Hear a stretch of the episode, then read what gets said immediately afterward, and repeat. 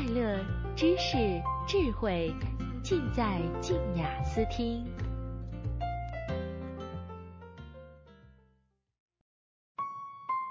爱与性的实验报告十九，不完整的缺憾。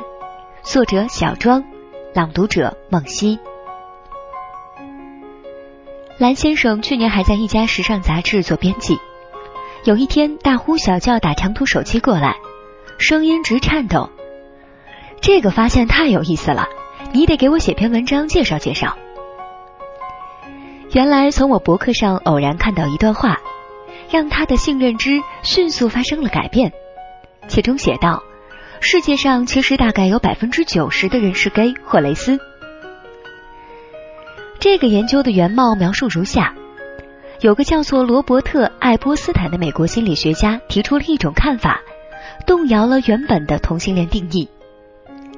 他认为人类的特征可以分为离散性特征和连续性特征两种。如眼睛的颜色是离散性特征，而身高就是连续性特征，而人的性倾向属于后一种，其实是呈广谱分布的。为了证实自己的猜想，爱普斯坦召集了来自十三个国家的一万八千名志愿者，让他们在线填写了一份问卷展开调查。结果，这些人中。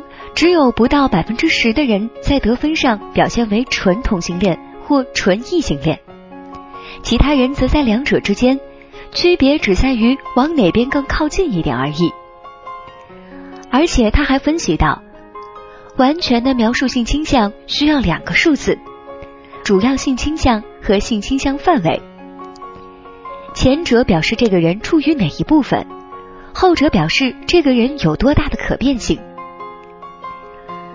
让我印象深刻的是，蓝先生在洗耳恭听了解释之后，对话语气中透露出了一点也造假不出来的感激之情。你帮我解决了一个大问题，你知道吗？他说，这么多年来，我一直受困于为什么我每次看到好看的男人也会心生异样，但又不认为自己会接受同性恋这种生活方式，所以在罪恶感中苦苦挣扎。现在好了。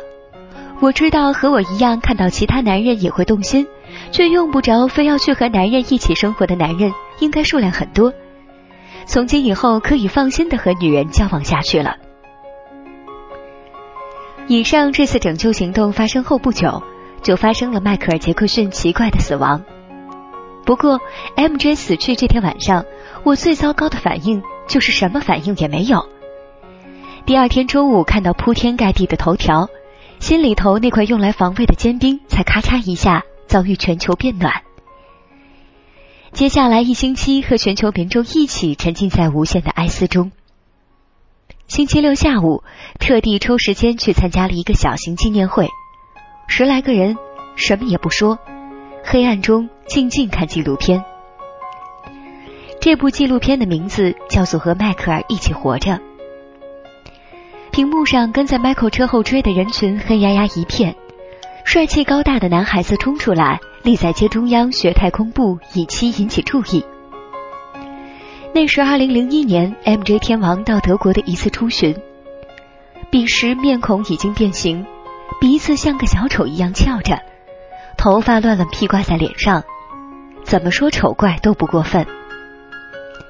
可得到他一次拥抱之后，无论男女老少。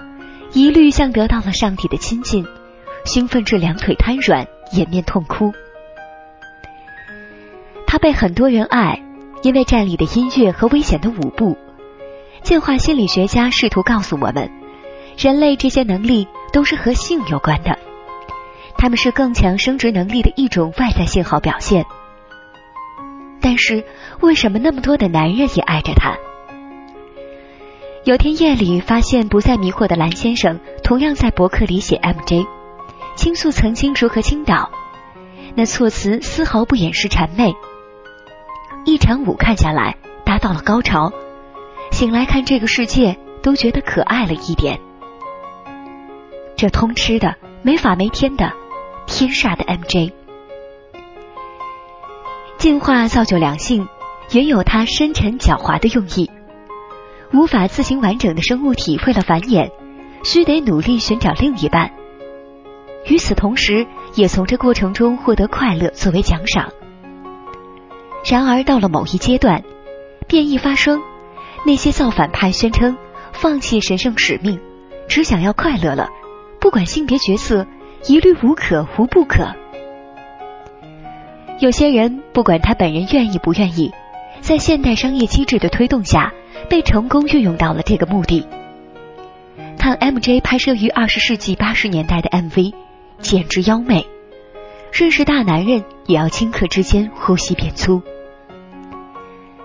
回到前面的连续性广谱分布原则，以上现象纯属正常，原不是多么难理解的事情，谁也不用大惊小怪。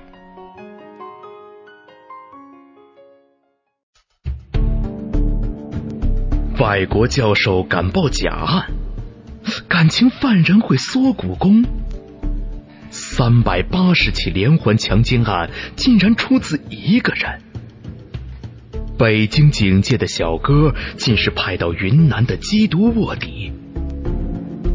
京城十案讲述的是发生在当代北京最真实的十大传奇案件。警察年龄跨度从二十岁到八十多岁。他们身上洋溢着侠气、倔强、胆识，甚至莽撞。故事曲折，引人入胜。